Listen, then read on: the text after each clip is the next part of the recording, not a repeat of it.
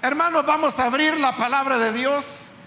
En esta ocasión hagámoslo en el Evangelio de Lucas. Busquemos el capítulo número 4.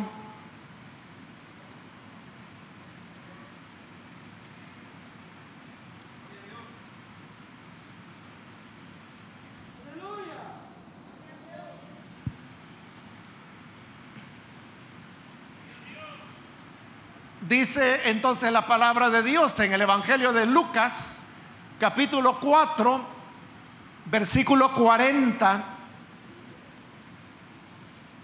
Al ponerse el sol, todos los que tenían enfermos de diversas enfermedades, los traían a él.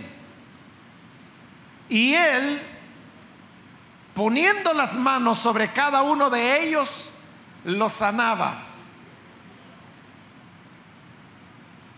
Amén. Leamos una vez más el versículo, hermanos. Al ponerse el sol, todos los que tenían enfermos de diversas enfermedades, los traían a él.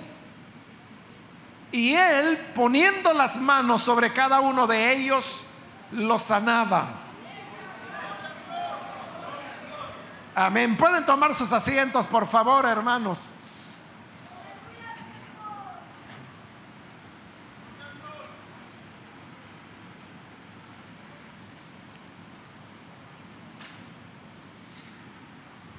Hace un momento, hermanos, nos hacíamos la pregunta que por qué razón Jesús sana.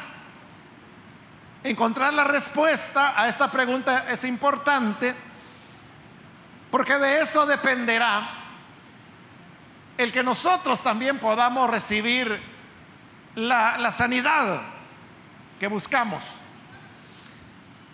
A esa pregunta podemos dar varias respuestas porque realmente no hay solo una razón por la cual Jesús sana, sino que hay varias razones. En primer lugar, hermanos, podemos mencionar que Jesús sanaba a los enfermos porque el sanarlos era una señal de que Él era el Cristo, es decir, el Mesías. Fueron las señales que siguieron a Jesús las que llevaron a la fe a muchas personas al convencimiento de que realmente Jesús era el Cristo, aquel que había sido prometido desde Adán, cuando el Señor le dijo a la mujer que había pecado, que ella tendría un hijo y que este hijo aplastaría la cabeza de la serpiente. Ahí estaba hablando del hijo de la mujer, quien habría de ser el Señor Jesús. Por ello es que Pablo, escribiendo su carta a los Gálatas, en el capítulo 4 y versículo 4, él dice que llegado el tiempo, Jesús nació de mujer.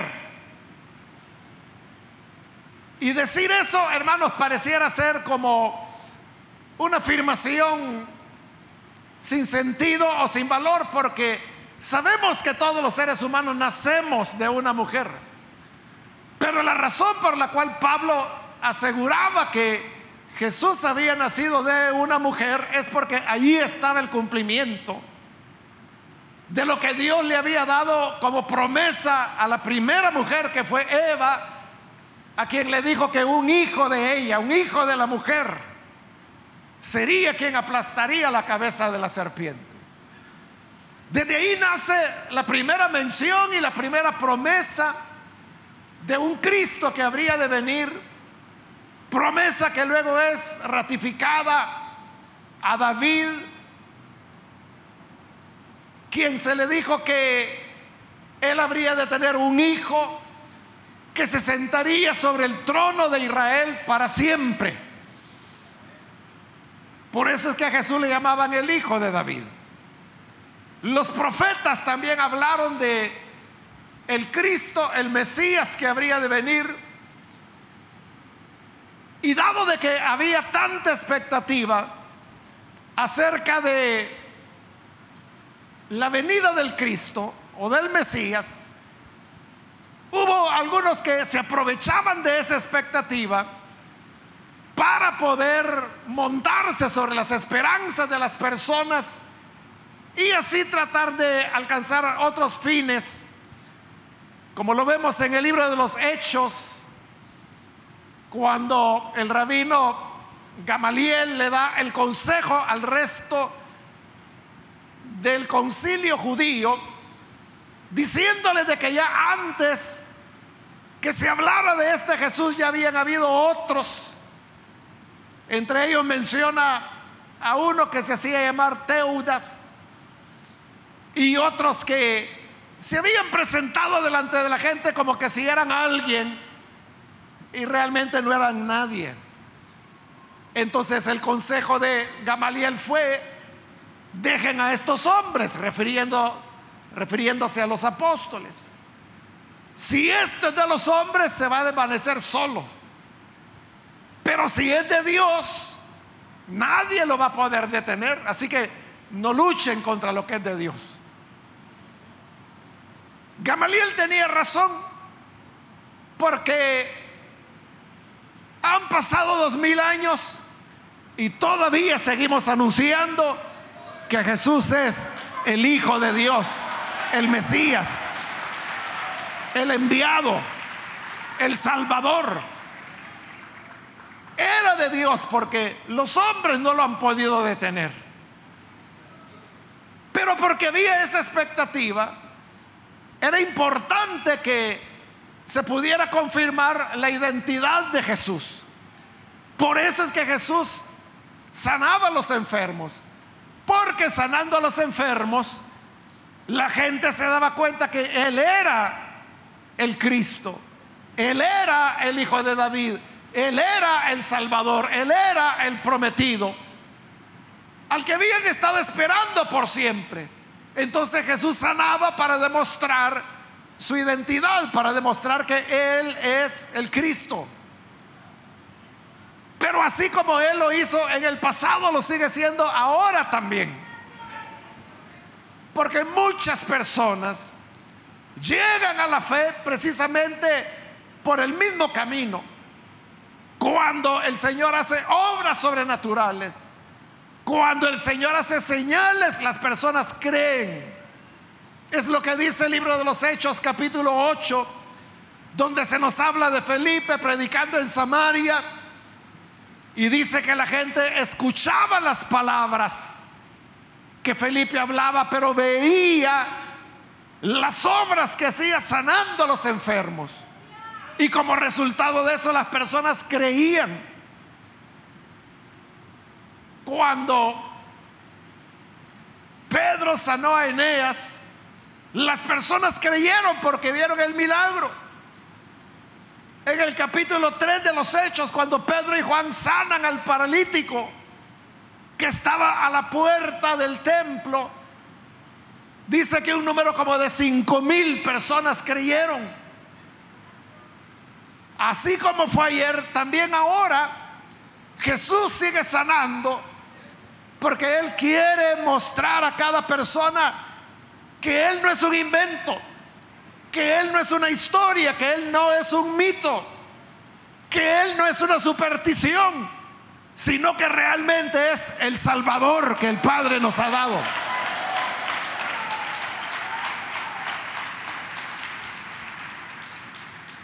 Él es el Cristo.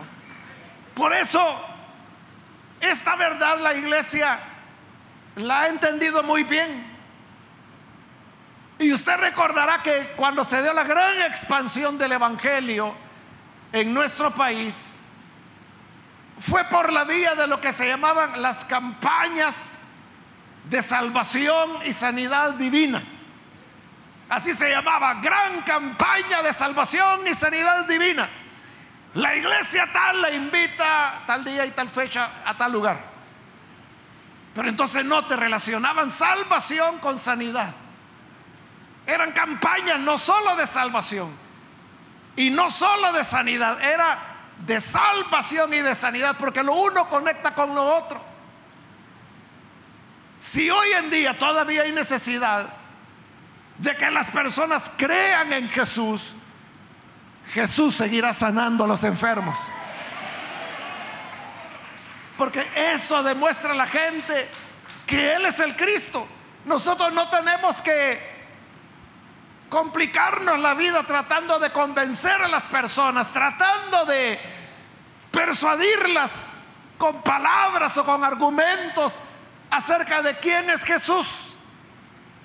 Es mejor que lo dejemos a Él sanar a los enfermos, sanar a los que están con dolor, levantar al que está postrado y el mundo creerá quién es Él. Que es el Hijo de Dios. Pero le decía que había varias razones. Una segunda razón es que Jesús sanaba a los enfermos porque Él tenía compasión de ellos. El tema de la compasión de Jesús es, hermanos, un tema que resalta en los evangelios. Fue compasión la que Jesús sintió cuando llegó aquel hombre, un centurión, y le pidió por su criado que estaba gravemente enfermo y que casi ya agonizaba. Jesús tuvo compasión. Se le conmovió el corazón al ver el ruego de el centurión que clamaba por su siervo. Dijo la palabra. Dijo simplemente tu criado, ese a quien tanto estimas, está sano. Y aquel centurión emprendió el camino de regreso. Al día siguiente, cuando llegó a la casa, el criado estaba sano en verdad. Y él preguntó, ¿a qué horas se sanó? ¿A qué hora se le fue la enfermedad? Y le dijeron la hora. Y dice el Evangelio de Juan que entonces él entendió que esa era la hora cuando Jesús lejos le había dicho, tu criado está sano.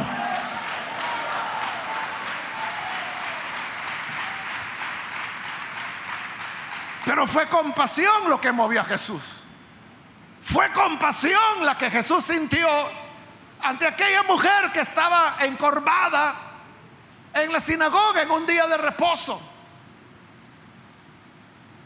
Cuando los fariseos lo criticaron porque él había sanado a la mujer en día sábado. Él le dijo, oigan, no sean hipócritas. Porque ¿quién de ustedes no es aquel que en día sábado, si su burro tiene sed, no lo desata y lo lleva a beber agua? Entonces, si ustedes tienen compasión del burro, ¿cómo yo no voy a tener compasión de esta hija de Abraham? A quien Satanás ha tenido atada por más de, de 30 años. Pero nota lo que Jesús dijo. Él habló de compasión. Ustedes tienen compasión de su ganado. ¿Cómo no la voy a tener yo de ella? ¿Por qué Jesús sanó a aquella mujer? Por compasión. No importaba si era día de reposo. No importaba si lo iban a criticar o no lo iban a criticar. Lo que estaba por arriba de la religiosidad, por arriba de las críticas, por arriba de las molestias que le pudieran causar, era la compasión, el amor, la ternura que él sentía por aquella mujer en su condición de enferma. Es compasión la que Jesús sintió. Cuando aquel hombre llamado Jairo llega a rogarle por su niña, su hija, que tenía 12 años de edad y que estaba gravemente enferma también.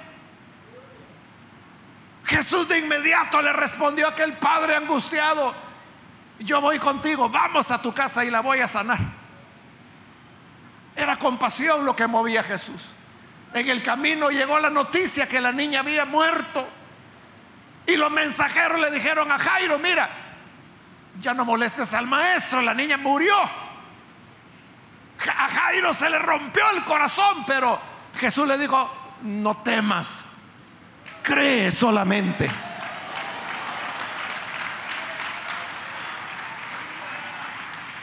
La niña ya había muerto. Pero Jesús ahora le está diciendo, tú crees solamente. No te muevas de tu fe, sigamos caminando, cree.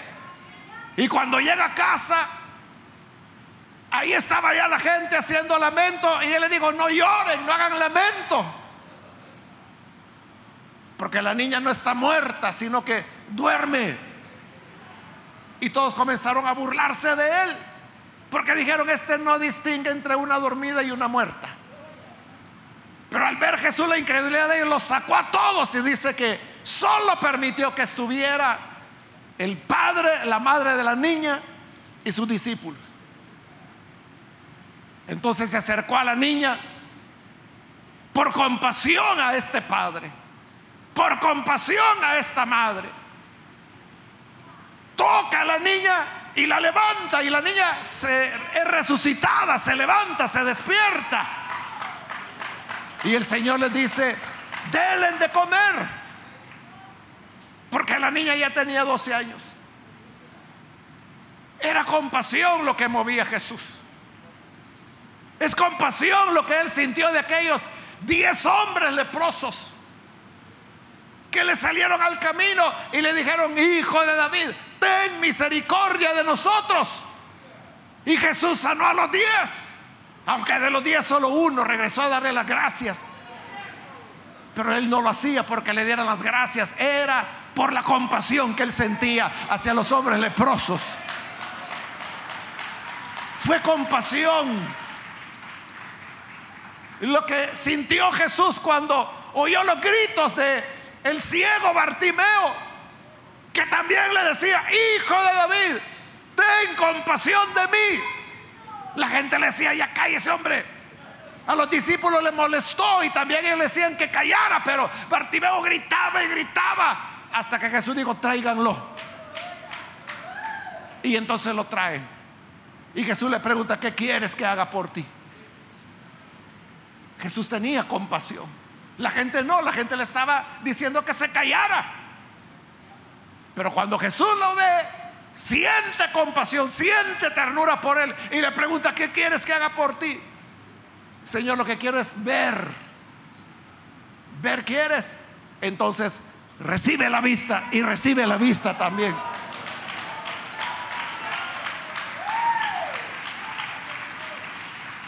Era la compasión de Jesús. ¿Por qué Jesús sana hoy? Porque Él sigue siendo compasivo. ¿Usted qué cree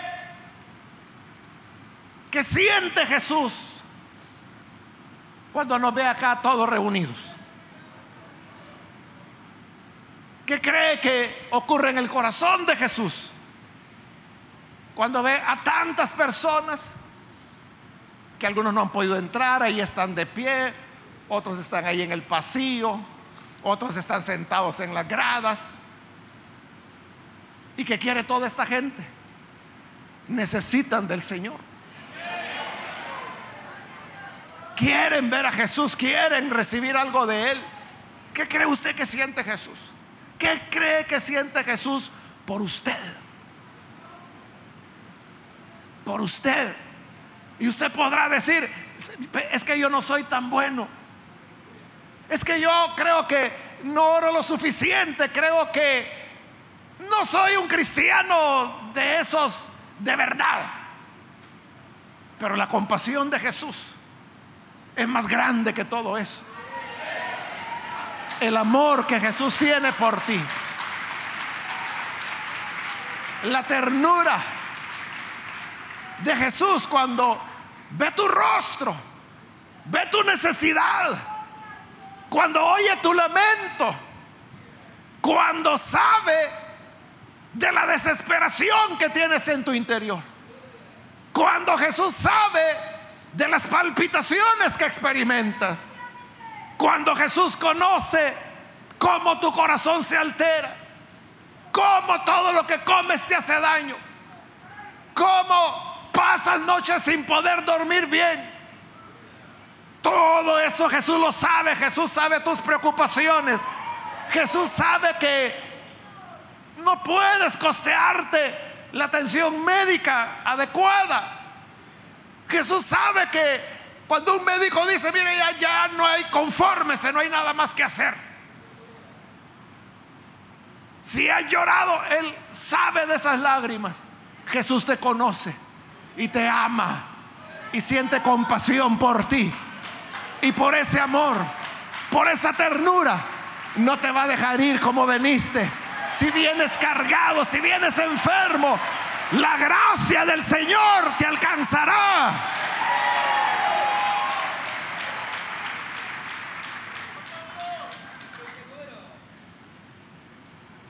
Pero hay otra tercera razón por la cual Jesús sana. Y es que al sanar, Él nos muestra lo poderoso que es.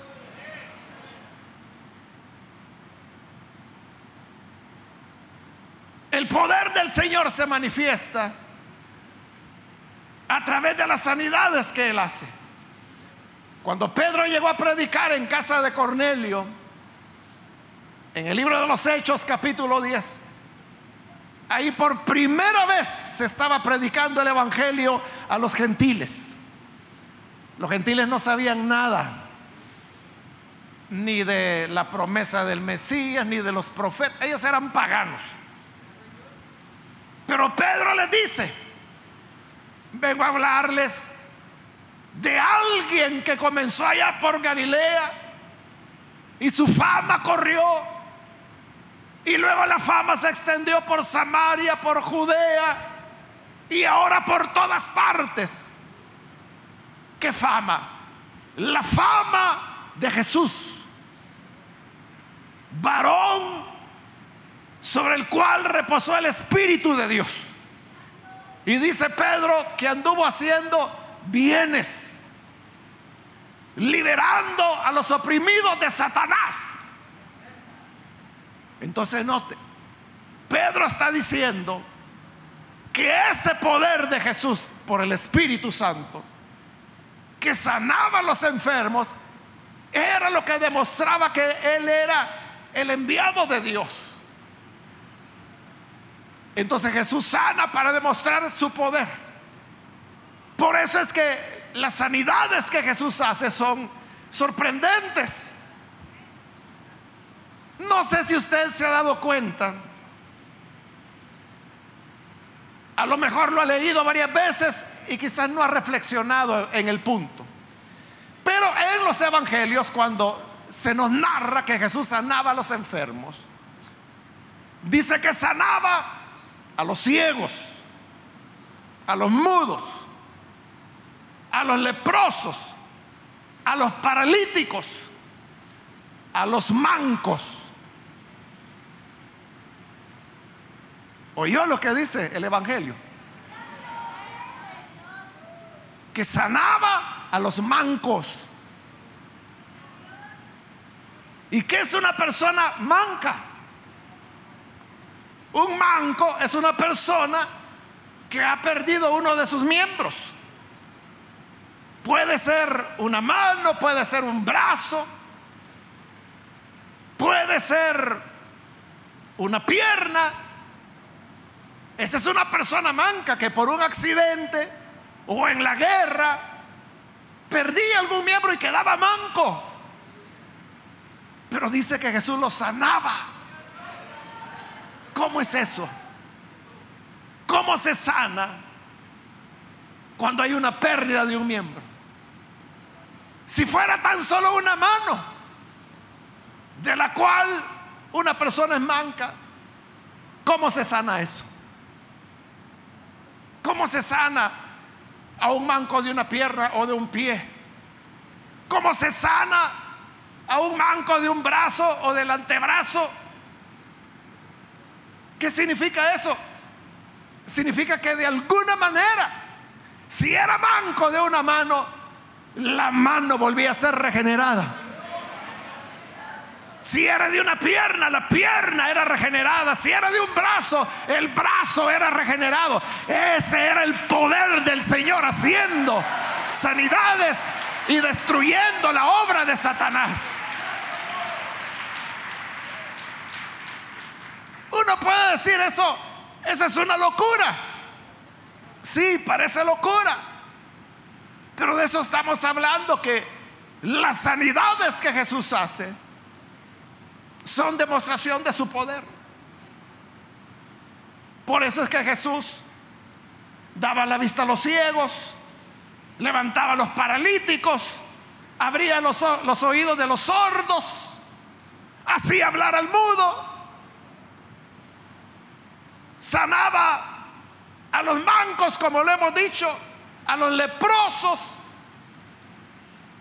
La Biblia habla de que habían incluso lunáticos, dice, a los cuales el Señor sanaba. Eran personas que tenían enfermedades, pero de tipo mental, y Jesús los sanaba también.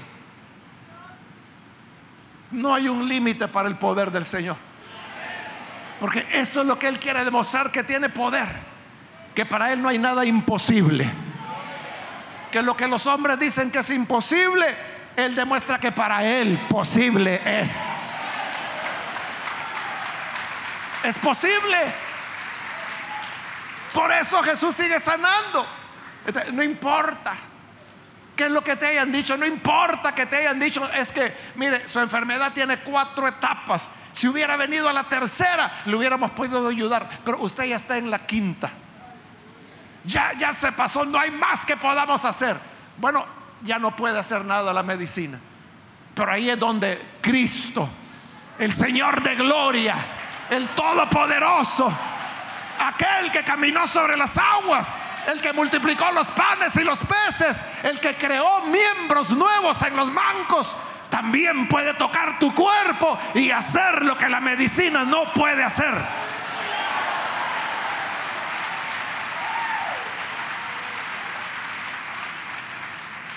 Porque Él es poderoso. No hay un límite. Muchas veces, hermanos, nosotros oímos testimonios como personas que tenían dolor de cabeza y el Señor los sanó. O personas que tenían una fiebre y el Señor les sanó. Personas que tenían algún tipo de afección y el Señor lo sana. Y entonces la gente se pregunta, ¿y por qué Jesús ya no sana como antes a los paralíticos, a los, a los ciegos? ¿Por qué no les da la vista? ¿Por qué no hace andar los paralíticos hoy, sino que dolores de cabeza, dolores de muela, que me dolía la pierna y ahora ya no? Pero Jesús no solamente hace eso, Jesús también sigue siendo el mismo. Su poder no se ha cortado, su poder no se ha reducido. Nosotros lo que tenemos que hacer es creer. Hermanos, hemos oído testimonios. Yo, le puedo hablar de lo que yo, que yo he visto. Yo he visto, por ejemplo, ciegos comenzar a ver. Eso ya lo he contado algunas veces predicando. Que yo estaba como un metro de distancia y ahí traen al hombre ciego. Y el hermano que estaba orando por el enfermo le pone la mano, ora por él y le comienza a mostrar la mano y luego a preguntarle cuántos dedos ve. Y le mostraba cuatro, le mostraba tres, le mostraba uno, le mostraba ninguno. Y le preguntaba cuántos ve. Y el ciego le decía, uno, dos, lo que fuera. Sacó un pañuelo que era color rojo, el pañuelo de él, me acuerdo muy bien. Y se lo enseñó. Y cuando él lo movía por así por adelante de él, el que había estado ciego seguía con la vista el pañuelo y le preguntaba, ¿qué color es? Y él le decía, rojo. O sea, eso yo lo he visto. He visto, hermanos, paralíticos caminar.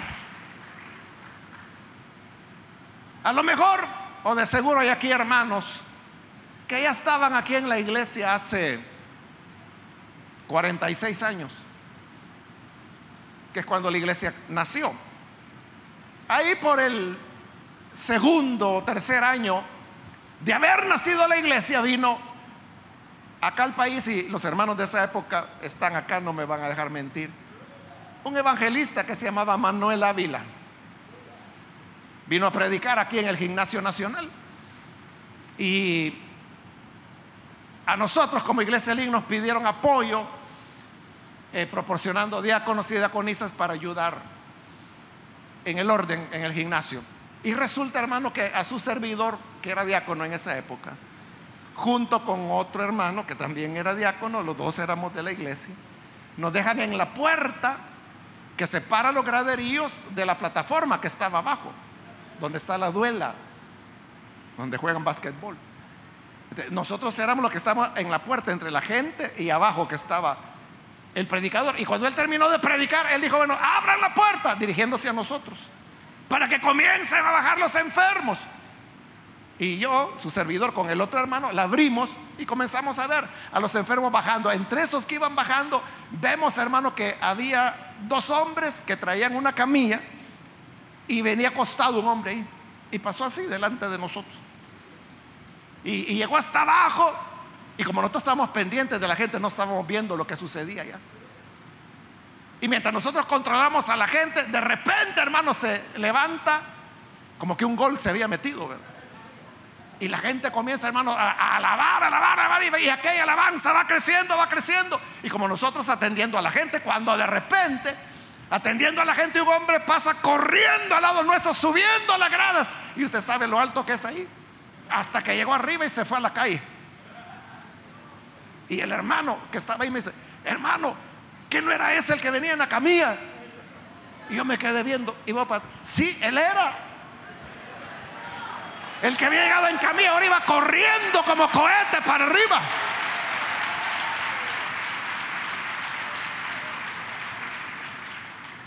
Le estoy hablando de lo que yo he visto.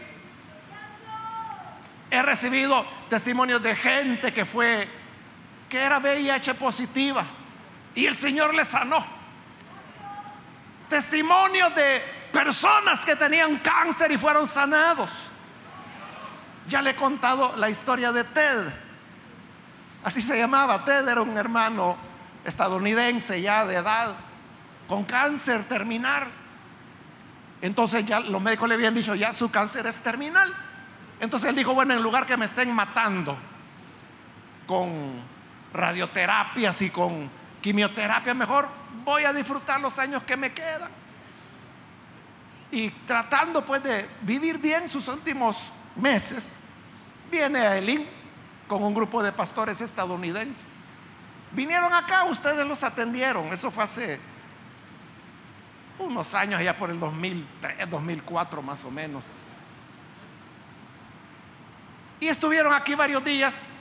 Un día antes de irse, llegan ellos a mi oficina porque querían despedirse. Al día siguiente se iban.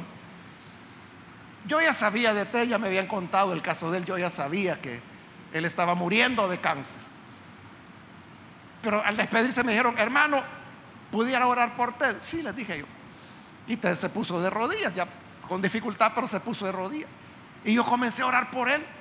Y eso es lo que yo les he contado otras veces, que en ese momento, yo no me di cuenta, pero en ese momento que yo estaba orando, uno de ellos, de los pastores estadounidenses, saca su cámara y toma una foto. Se despidieron y se fueron. Pasaron como dos años. A los dos años encuentro en los Estados Unidos al pastor de TED. Y entonces yo le pregunto, ¿Qué tal, hermano? Bien, nos saludamos, platicamos un rato. Y luego le pregunto, ¿y Ted? Bien, me dice. ¿Cómo que bien? Sí, me dice. Aquí anda conmigo, ya va a venir, me dijo.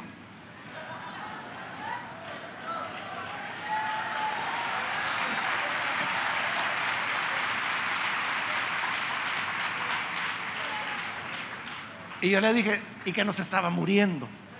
Sí me dice, pero se recuerda la oración que usted hizo en su oficina, me dice. El Señor lo sanó.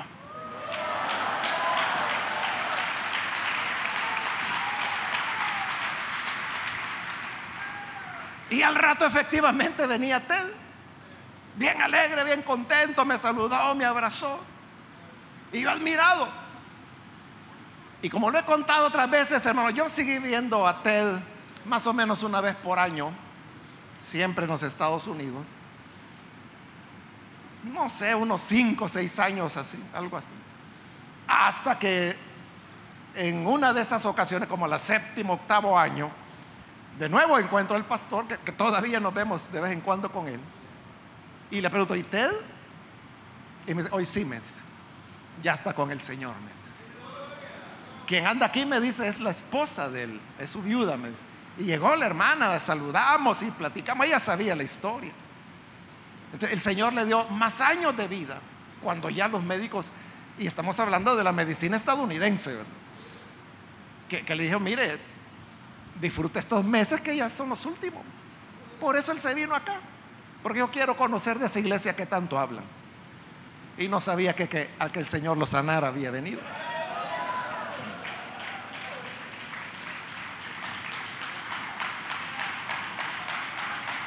Hermanos, esa foto, esa foto de la oración, que yo no me di cuenta, o sea, después el Rob, que así se llama el pastor de, de TED, él me dijo, tomamos una foto, me dice, y me la ha enseñado varias veces, aquí está la foto, me dice, donde el Señor lo está sanando. Entonces, mire qué cosa, ¿verdad? Yo creo que curioso, ¿verdad? De que una foto de un momento cuando el Señor está sanando a un enfermo de cáncer de cáncer terminal.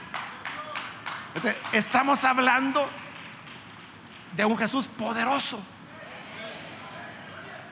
Hermano, que para Él no hay imposibles. Puede ser que las cosas ya están más allá, como le dijeron a Jairo.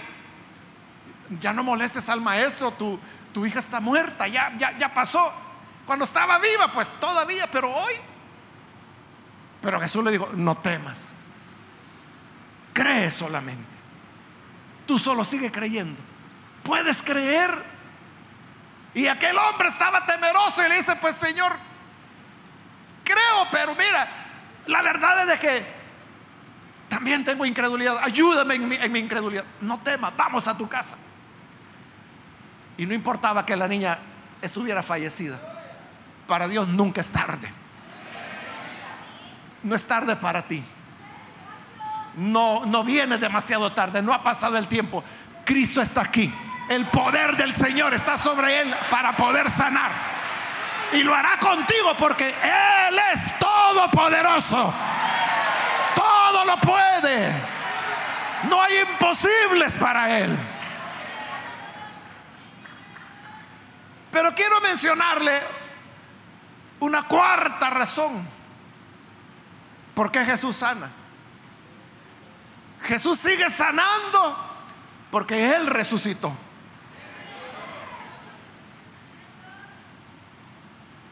¿Qué es la muerte?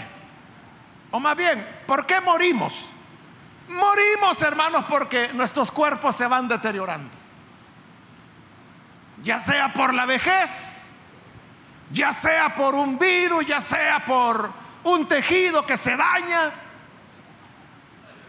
por una enfermedad en la sangre, por una deficiencia de glóbulos rojos o de glóbulos blancos.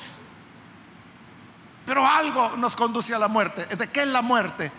Es el estado final de la enfermedad, del deterioro de un cuerpo físico.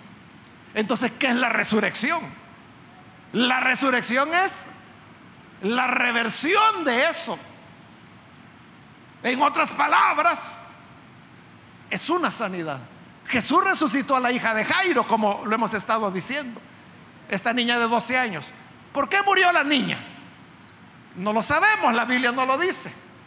Probablemente era una infección. Recuerde, hace dos mil años no existían los antibióticos. Los antibióticos son relativamente recientes. Hoy usted se, enferma, tiene una infección que puede ser de cualquier cosa, toma antibióticos y ya, se acabó. Pero en esta época que no lo sabía, era que su cuerpo se defendiera y si su cuerpo no lograba defenderse, perdía la batalla. Probablemente por algo así murió la niña. Pero Jesús le dice al hombre, no temas, cree, llega, la toma de la mano y la resucita. ¿De qué está haciendo? Está revirtiendo la muerte. Está revirtiendo un paro cardiorrespiratorio, como dicen los médicos. Está revirtiendo la enfermedad, está revirtiendo la infección, si acaso eso era. Está revirtiendo, hermanos, la intoxicación interna que esta niña tenía y la levanta y está sana. Y no solo sana, sino que tiene hambre. Y le dice, denle de comer, por favor, a la niña. Hasta el apetito le devolvió. Entonces, ¿qué es la resurrección? Es la derrota de la enfermedad. Es la derrota del desgaste que nuestros organismos tienen. Entonces, ¿Jesús resucitó o no resucitó? Amén, resucitó. Pero ahora, una pregunta muy relacionada con ella. ¿Nosotros resucitaremos o no resucitaremos? Ahí lo tienen. Ahí lo tienen. Por eso es que Jesús sana. Porque si usted cree que Él le va a resucitar, ¿cuánto más no le puede sanar? Porque es la misma cosa. Es lo mismo. Oiga, qué cosa, ¿verdad? Que una voz, ustedes cuando les pregunté, ¿va a resucitar? Amén, dijeron a una voz. Pero si yo le pregunto, ¿y usted va a recibir sanidad hoy? Ya, aprendió, ¿verdad? Así es. Si cree que le va a levantar de la tumba, ¿cómo no le va a levantar de la enfermedad que tiene ahora? Es lo mismo.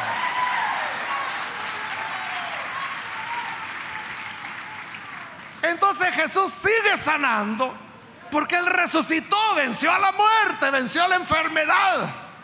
Por eso es que la carta de Pedro dice que Él llevó nuestras enfermedades sobre su cuerpo en el madero. Y al morir, murió con él la enfermedad. Y al resucitar, trajo la salud, la vida para usted y para cada uno de los hijos e hijas de Dios. Amén.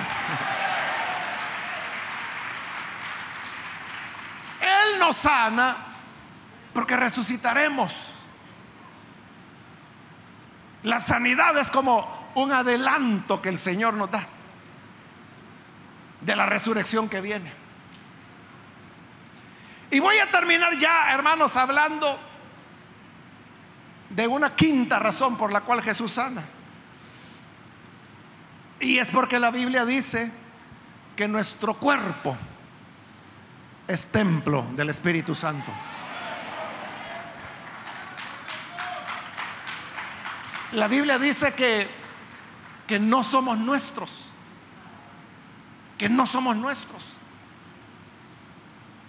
Porque dice que hemos sido comprados. Y aclara que no fuimos comprados ni con oro, ni con plata, que es poca cosa, sino con la sangre preciosa del Hijo de Dios.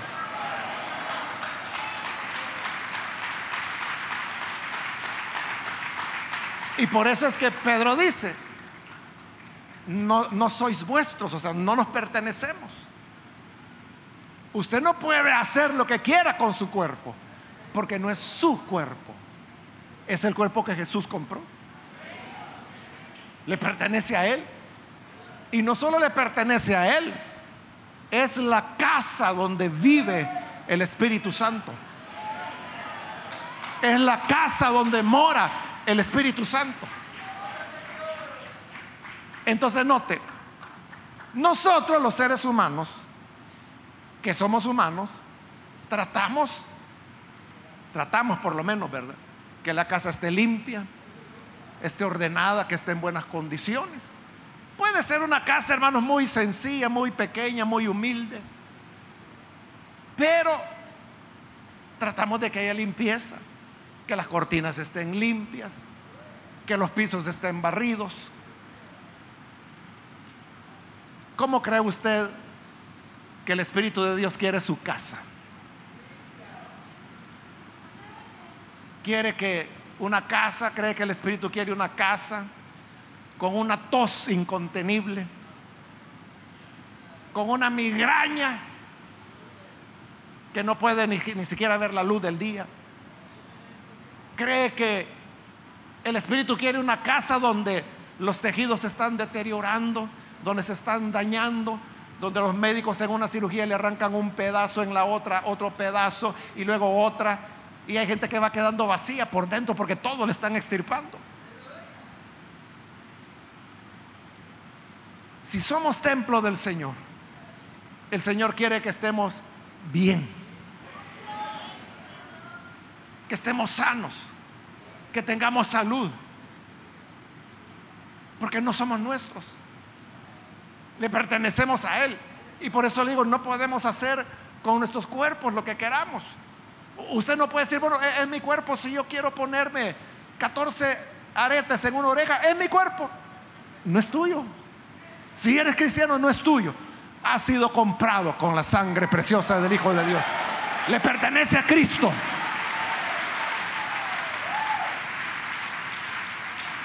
Entonces, tú tienes que preguntarte,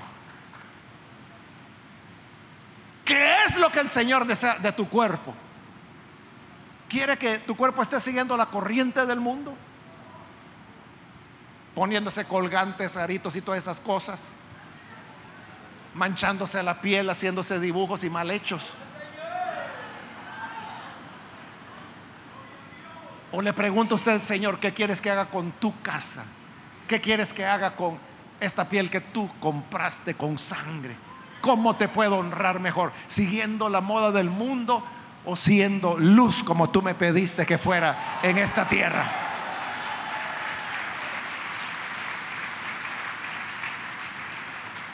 Entonces, por ser propiedad del Señor, Él sigue sanando. Porque quiere su casa limpia, barrida, sana, fuerte. Que cuando venga la tempestad no se va a hundir.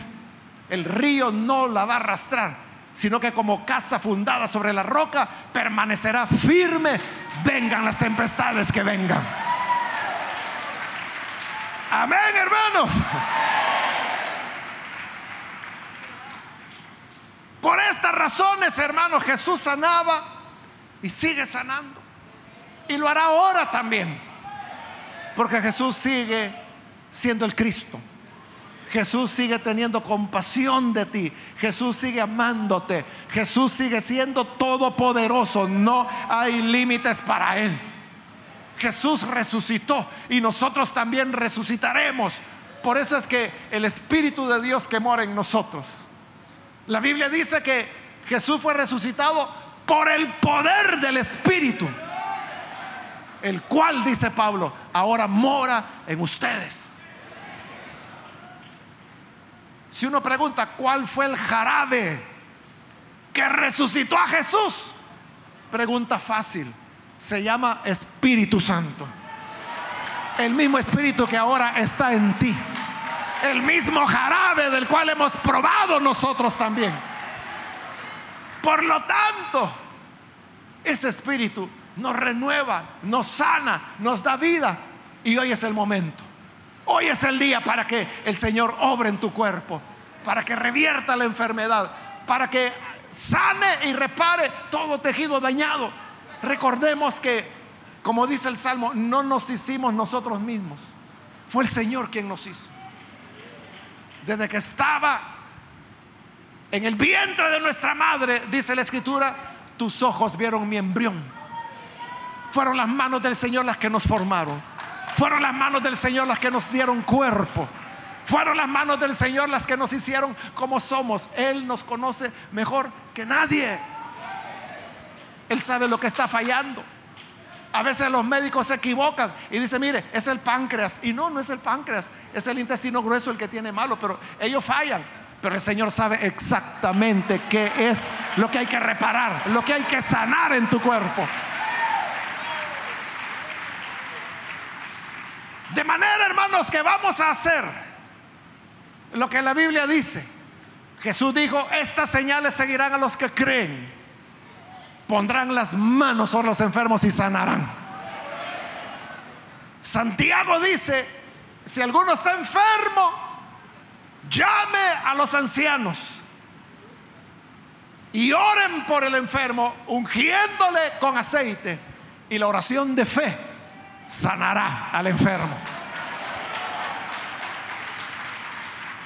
Esa es la razón por la cual hoy vamos a orar por los enfermos, uno a uno, ungiéndoles con aceite, como dice la escritura. Y ese Cristo Todopoderoso hará la obra. No es el hombre, no es quien ora, sino que es que Jesús es el Cristo y que Él tiene compasión de ti. A lo mejor tú no tengas fuerzas ni para ponerte de pie y ponerte en la fila de oración, porque quizás ni levantarte puede, pero ahí donde estás, el Señor lo sabe y por la compasión que Él tiene, llegará hasta ti y el toque amoroso de Jesús tocará tu cuerpo, sanará tus órganos, sanará tu tejido, desaparecerán los síntomas negativos y vendrá la fuerza, vendrá la renovación, vendrá el ánimo, vendrá, hermano, la salud completa para que puedas seguir sirviendo al Señor.